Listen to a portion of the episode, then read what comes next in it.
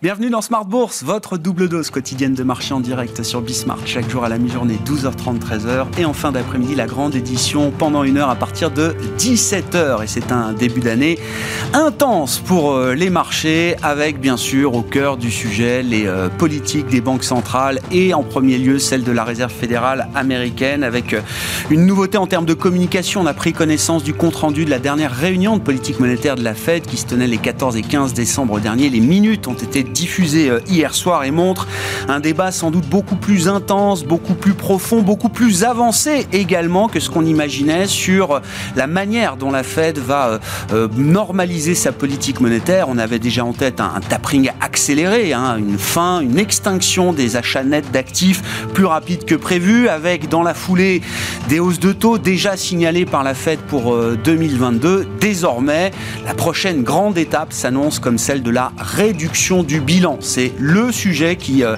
a été au cœur de la dernière réunion de politique monétaire de la Fed, retranscrit dans les minutes hier soir et qui fait euh, bouger les marchés, c'est le moins qu'on puisse dire, avec des taux longs euh, américains qui se tendent très nettement. Enfin, tous les taux se tendent, sur, toute la courbe américaine. Un 10 ans américain qui revient quasiment à 1,75% à, au moment où on, se parle. Par effet de contagion, on voit les taux européens qui remontent également et un 10 ans allemand qui est proche de revenir à, à zéro, moins 0,05% pour le 10 ans allemand aujourd'hui. On n'a plus vu le 10 ans allemand positif depuis 2018 maintenant. Et par voie de conséquence, on voit des marchés actions qui sont euh, coupés en deux avec euh, d'un côté les grandes valeurs de croissance, la tech américaine qui a souffert hier. On voit la tech européenne qui souffre aujourd'hui et puis les valeurs un peu surachetées peut-être sous l'effet des taux réels négatifs. Ainsi, le secteur du luxe est un des secteurs qui, euh, qui freine la performance aujourd'hui du marché européen. Et puis de l'autre côté, les secteurs les plus euh, value qui s'en sortent bien et même très bien, à commencer par le secteur bancaire ou encore des dossiers spécifiques comme Carrefour ou Renault qui euh, signent de belles performances à mi-séance aujourd'hui sur les marchés.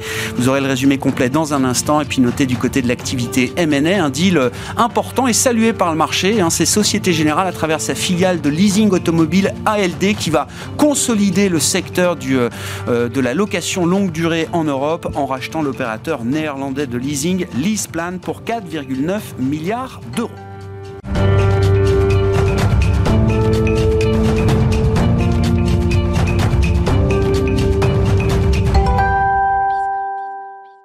Une journée mouvementée donc sur euh, les marchés après les minutes de la fête d'hier soir. Les infos clés à mi-séance en Europe avec Alix Nguyen.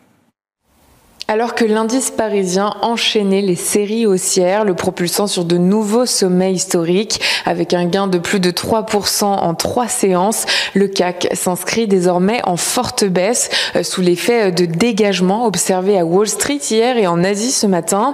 La bourse de New York qui s'est enfoncée dans le rouge vif après la publication des minutes de la Fed, la banque centrale pour qui il est possible de devoir relever les taux d'intérêt plus tôt que prévu, mais aussi de réduire son bilan pour maîtriser une inflation élevée. Sur le marché obligataire, le rendement de l'emprunt américain à 10 ans se tend de plus de 2 points de base à plus d'1,7%. Les valeurs de croissance comme les technologiques pâtissent, Capgemini recule, Dassault Systèmes et Téléperformance aussi. À une échelle européenne, le stock 600 de la technologie baisse et accuse la plus forte baisse sectorielle. Les acteurs du luxe alourdissent eux aussi la tendance avec des replis pour LVMH, Hermès, Kering et L'Oréal. Un net recul aussi pour Essilor Luxotica. À noter en revanche que Carrefour poursuit sa remontada, euh, toujours portée par les informations évoquant un intérêt renouvelé de son concurrent Auchan en vue d'un rapprochement. Ce jour, une poignée de statistiques devrait rythmer la séance. Il y aura les chiffres de l'inflation en Allemagne pour le mois de décembre et puis aux États-Unis, l'évolution des inscriptions hebdomadaires au chômage, la balance commerciale de novembre, les commandes de biens durables pour la même période et l'indice ISM des directeurs des achats du secteur des services de décembre. En Chine, le mois dernier, l'indice PMI Kexin des directeurs d'achat dans les services s'est amélioré. Il ressort au-dessus euh, des anticipations à 53,1 points contre 51,5 estimé par le consensus et 52,1 en novembre. Un focus sur l'actualité des entreprises. Sodexo annonce une croissance interne de son chiffre d'affaires à 17,5% au premier trimestre de son exercice 2021-2022, corrélé à la réouverture des des écoles et des universités. Et puis ALD gagnait plus de 7% au cours de la matinée. ALD, filiale de location auto longue durée de Société Générale, déclare son intention d'acquérir son concurrent Leaseplan, numéro 1 européen du secteur du leasing. Le montant de la transaction s'élève à 4,9 milliards d'euros. Tendance, mon ami, chaque jour avec Alix Nguyen à 12h30 et 17h dans Smart Bourse sur Bismart.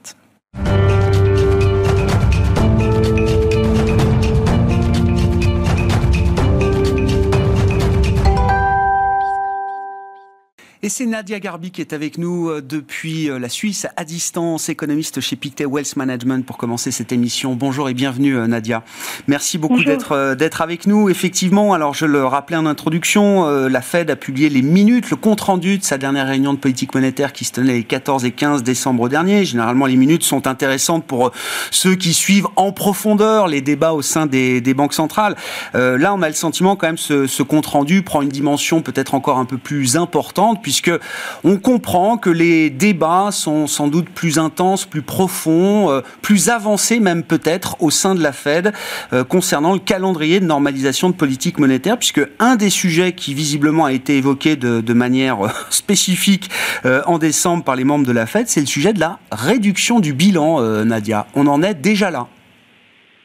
Oui, alors c'est vrai que ces minutes ajoutent euh, en quelque sorte de l'huile sur le feu au récent euh, shift au quiche de, de, la Réserve fédérale.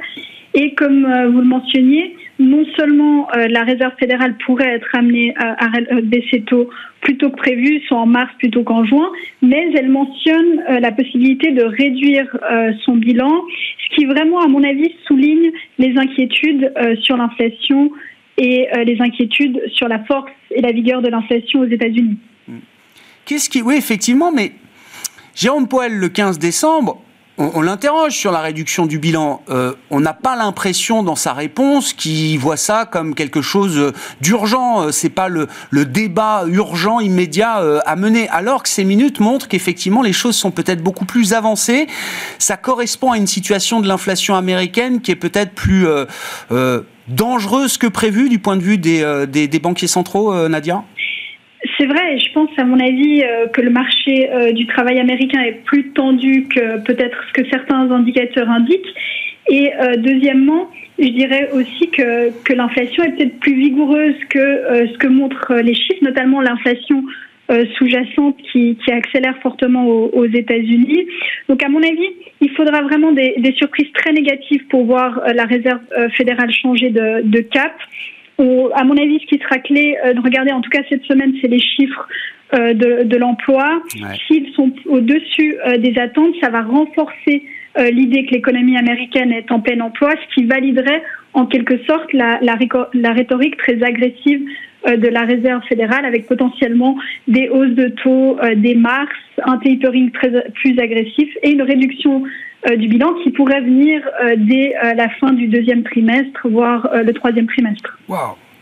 Qu'est-ce que ça implique euh, pour, euh, pour l'économie? C'est-à-dire si, si, si, on va aussi vite que ça dans la séquence, euh, Nadia, quel, est l'impact économique? Quel est l'objectif poursuivi par, par la Fed à ce stade, d'une certaine manière?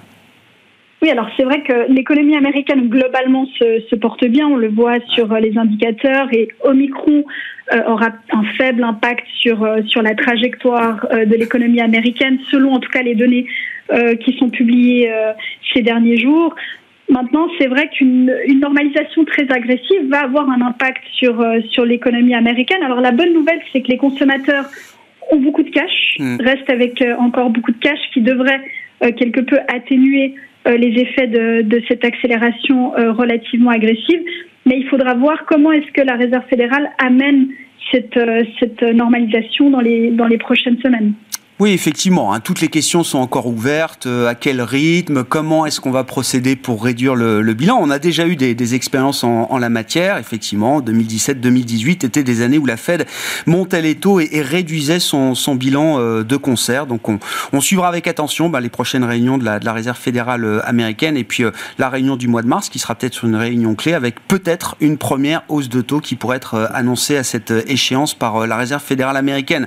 Si on en vient à la partie européenne, Nadia, déjà, que, dire de la dynamique d'inflation C'est la semaine de l'emploi aux États-Unis, c'est la semaine de l'inflation en zone euro. On a eu déjà quelques chiffres domestiques, on aura les chiffres allemands en début d'après-midi, et puis le, chiffre total pour la zone euro, l'inflation du mois de décembre demain. Qu'est-ce que vous attendez de la dynamique d'inflation en décembre en zone euro, Nadia, avec on peut déjà le percevoir, des, niveaux d'inflation qui sont très différents aujourd'hui d'un pays à l'autre.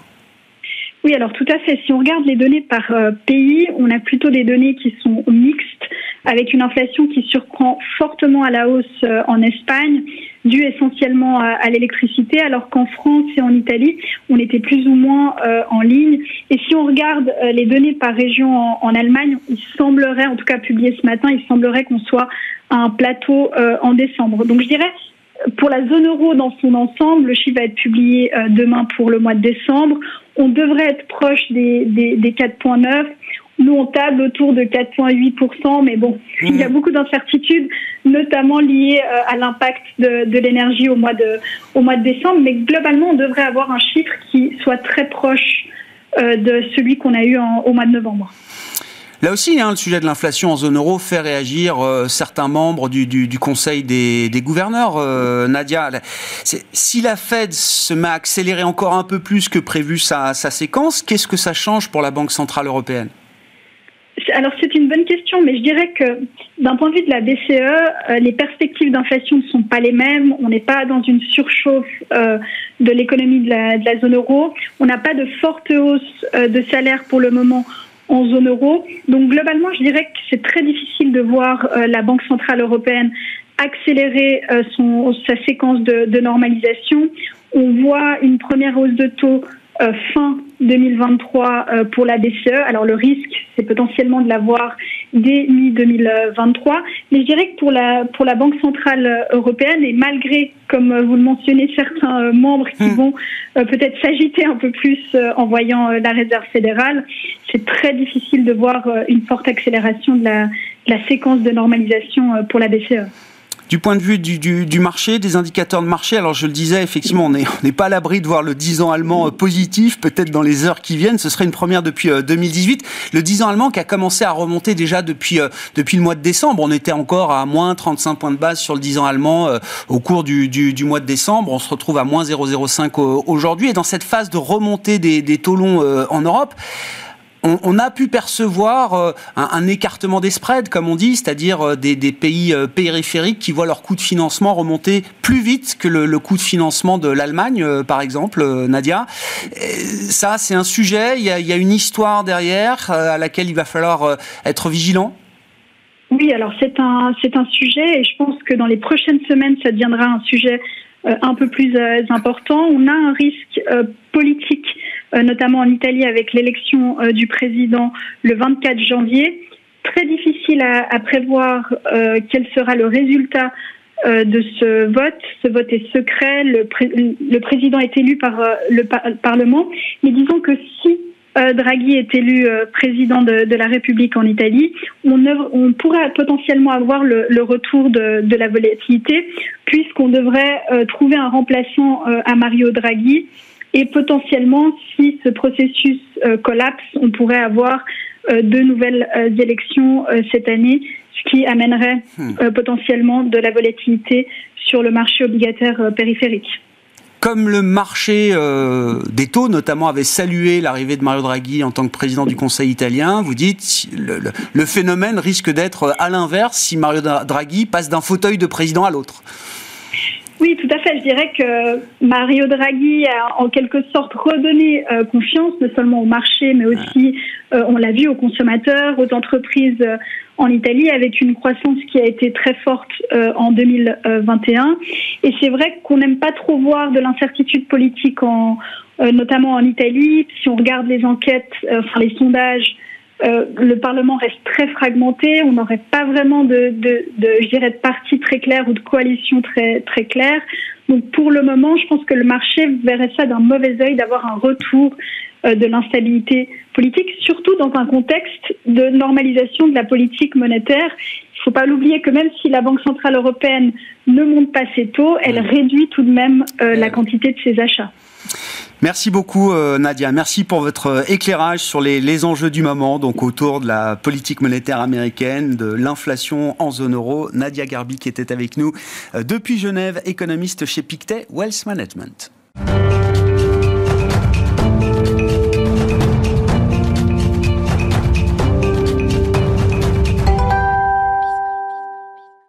Tout ça nous amène à poursuivre cette euh, discussion de marché avec Jean-Jacques Oana, qui est à mes côtés en plateau. Jean-Jacques, bonjour et bienvenue. Bonjour Ravi de vous retrouver. Vous êtes consultant indépendant et membre du board de la FinTech AI for Alpha. Euh, est-ce que c'est une nouvelle histoire qui commence pour euh, les marchés là, Après dix ans plus de surperformance de la croissance, alors c'est le match éternel, hein, et puis on en reparle beaucoup quand même depuis un an maintenant, mais est-ce que là, il y a vraiment une nouvelle histoire qui peut commencer pour ce qu'on appelle la value sur les marchés actions, euh, Jean-Jacques Je le crois. Euh, cependant, il faut voir que le match a été plié depuis longtemps, puisque euh, il faut quand même remettre en perspective. Depuis 5 ans, on a eu 27% de hausse annualisée hein, pour le Nasdaq et seulement environ 11% de hausse, ce qui est déjà pas mal aussi. Hein. Donc on voit qu'on sort de 5 années boursières importantes. 11% de hausse annualisée pour le segment value donc 16% d'écart par an euh, capitalisé euh, sur toute la période. Donc le match est plié, il n'y aura jamais de rebond, il y aura jamais, on va jamais refaire l'écart. Par contre, euh, ce qu'on voit quand même, c'est qu'aujourd'hui, il y a un certain nombre d'indicateurs qui nous laissent penser qu'il peut y avoir une revanche, au moins temporaire, du segment value. Tout d'abord, ce qui est important, c'est que le contexte, c'est une normalisation de l'économie. Euh, alors, à plusieurs égards. Au niveau, premièrement, de la croissance économique, on, avait, on a eu une fin d'année qui a été perturbée euh, encore par le Covid. Mhm. Et désormais, il y a Omicron euh, qui est arrivé. Il s'avère que c'est plutôt une bonne nouvelle. Parce que ce qu'on voit d'après les, les, indicateurs en provenance d'Afrique du Sud, du Royaume-Uni, du Danemark, c'est que, c'est que Omicron est certes plus contagieux, mais moins virulent. Et ce qui a amené le Danemark à dire, alors peut-être qu'ils s'engagent un peu vite, mais, mais en tout cas c'est leur discours, et il faut en tenir compte, c'est que dans deux mois, la pandémie serait terminée. Ça, c'est ce que, ce que pense le marché aujourd'hui. On verra comment évoluent les politiques de santé publique. Mais le marché, depuis euh, l'apparition du variant fin novembre dans l'actualité, a mis un mois pour euh, trancher le sujet voilà. en décrétant que c'était peut-être la fin de la pandémie telle qu'on l'a connue depuis exactement, mars 2020. Exactement. Et cela se voit à plusieurs égards. Ça se voit sur euh, le dollar, avec un dollar à la hausse, et donc euh, finalement des perspectives de resserrement, vous en avez parlé, plus fortes de la Réserve fédérale. J'en avais parlé ici, ah je disais que la Réserve fédérale était en retard. Et là, ça se confirme. En réalité, on voit qu'aujourd'hui la Réserve fédérale ne peut plus résister euh, au, euh, finalement à la normalisation de sa politique monétaire. Je disais qu'ils avaient, euh, avaient conjugué un stimulus monétaire, mais surtout budgétaire, qui était considérable. On a 15% de déficit en 2020 et 12% de déficit en 2021. C'est jamais vu depuis, depuis l'après-guerre. Et plusieurs économistes keynésiens comme euh, on, peut pas, on, peut, on pourrait citer euh, Larry Summers, Olivier Blanchard, euh, l'ancien économiste du FMI. On peut même citer un éditorialiste célèbre du, Financial Times, et Martin Wolf. Donc vraiment un panel représentatif d'économistes keynésiens nous disait là ils en font beaucoup trop et ils peuvent se faire rattraper par l'inflation et finalement leur scénario commence à être validé par les faits. Aujourd'hui, on peut quand même citer quelques chiffres. On est à 4,7% sur euh, l'inflation cœur, euh, l'indicateur préféré de la Fed. C'est le plus haut depuis 30 ans. Hmm. On est à 6,5% sur le CPI euh, nominal. C'est encore le plus haut depuis 30 ans. et puis sur les hausses de matières premières, sur les problèmes d'approvisionnement, à chaque fois on a dit que c'était des situations particulières, mais une somme de situations particulières finalement qui se propagent, ça devient une situation générale. Ah Derrière ça, il y a quand même un taux de chômage à 4% aussi. Enfin, ce que je veux dire, c'est que il n'y a, pas juste l'inflation. Il y a eu aussi le, une amélioration cyclique. Oui, et puis l'effacement d'une crise avec une vitesse et une ampleur euh, incroyable. Mais vous dites, à force de, de, de, ne pas vouloir répéter les erreurs du passé, les erreurs du cycle précédent, qui étaient d'en faire parfois euh, pas assez ou trop tard en matière de politique monétaire. On a fait l'erreur inverse. Voilà. Exactement. Et ce qui montre qu'il n'y a pas d'argent magique. Vous savez très bien que moi, j'étais keynésien depuis euh, de longue date et j'avais dit qu'on faisait trop euh, auparavant euh, de, de, de, resserrement budgétaire et qu'on en faisait trop dans finalement le, le, la, rhétorique bah, du, de la consolidation budgétaire. Et aujourd'hui, on en a trop fait au niveau du, du stimulus keynésien. Et donc, c'est une question de balancier. Et, le problème de ça, c'est pas la dette, parce que la dette est détenue par les banques centrales, donc euh, elle est de fait, euh, on va dire, insidieusement effacée. Mais euh, le problème, c'est l'inflation. Et donc on est confronté au problème inverse. Mmh.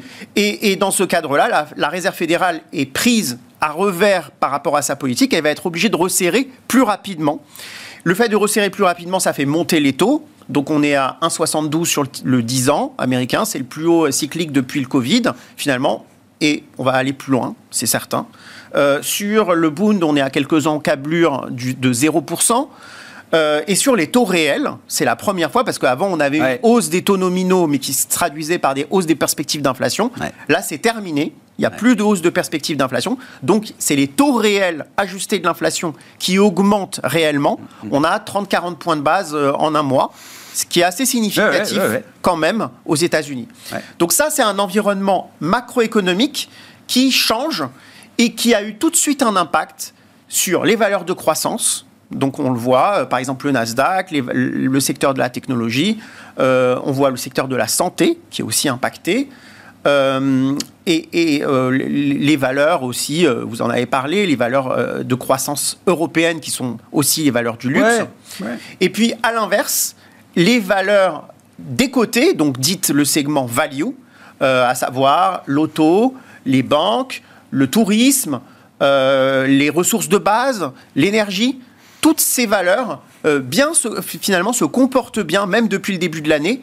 Donc ce qu'on voit, c'est qu'on a un environnement extrêmement disparate, mmh. avec des, des, écarts de performance qui sont de l'ordre de 12% en 4 jours de bourse, même pas 4 jours, ce qui est quand même considérable entre d'une part les banques et d'autre part la techno.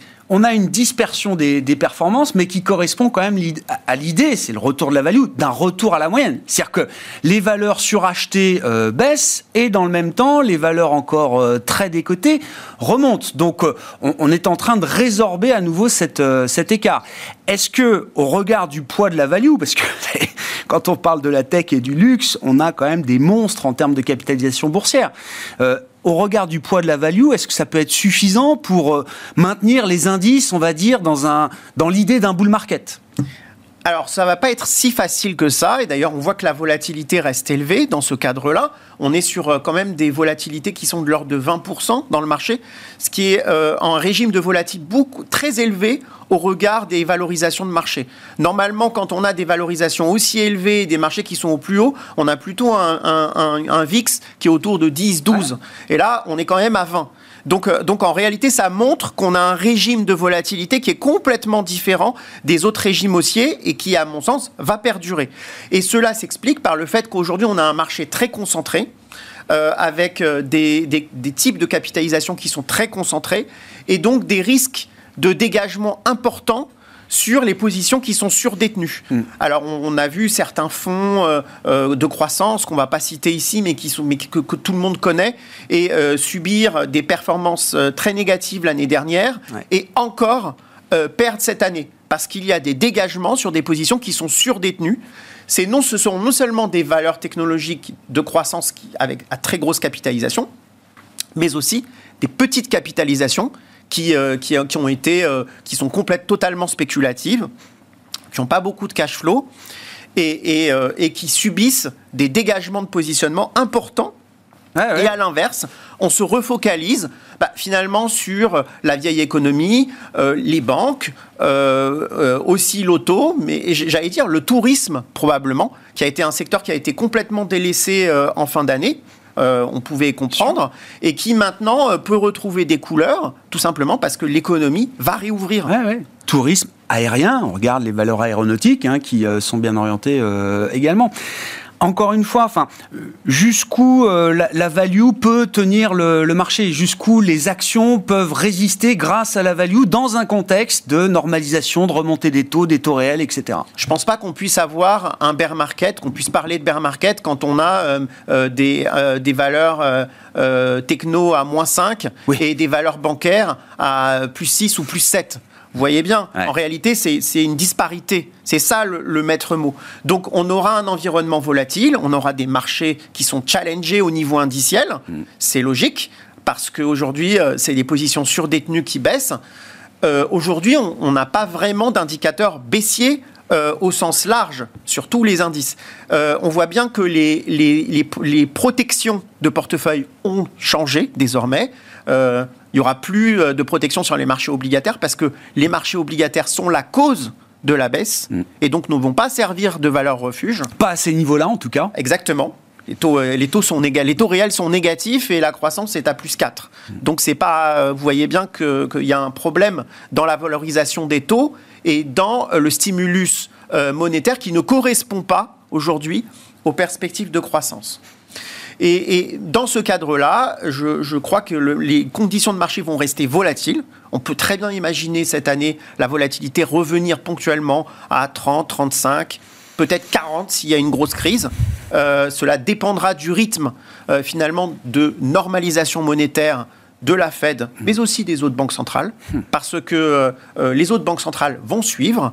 Euh, la BCE ne pourra pas résister très longtemps. On peut se demander si les taux, les taux négatifs en Europe ont, une pertinence à ces niveaux-là, dans un contexte de réouverture qu'on n'imagine pas encore, mais vous savez, ça évolue très vite. Dans trois mois, on en reparlera, je pense. Et, et donc, oui, les taux vont monter. et oui, probablement, les valeurs de croissance ont un avenir meilleur. Euh, cela posera des problèmes sur la gestion indicielle, ça va poser un problème. les, valeurs de croissance, les, les... valeurs, les valeurs décotées. Les, valeurs, la value, oui, les valeurs décotées ont peut-être un avenir meilleur. Exactement.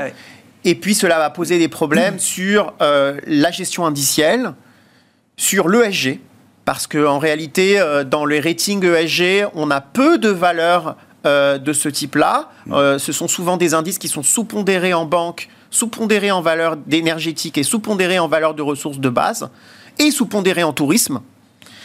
Donc cela va, euh, présenter un sérieux challenge à, ces gérants parce qu'ils vont devoir euh, avoir une approche aussi best in class euh, qui va pas être facile parce que finalement la décarbonisation de l'économie passe aussi par ces valeurs et passe, euh, passe aussi par des valeurs pétrolières qui doivent euh, faire des efforts bah, pour euh, transformer le mix énergétique des, pays.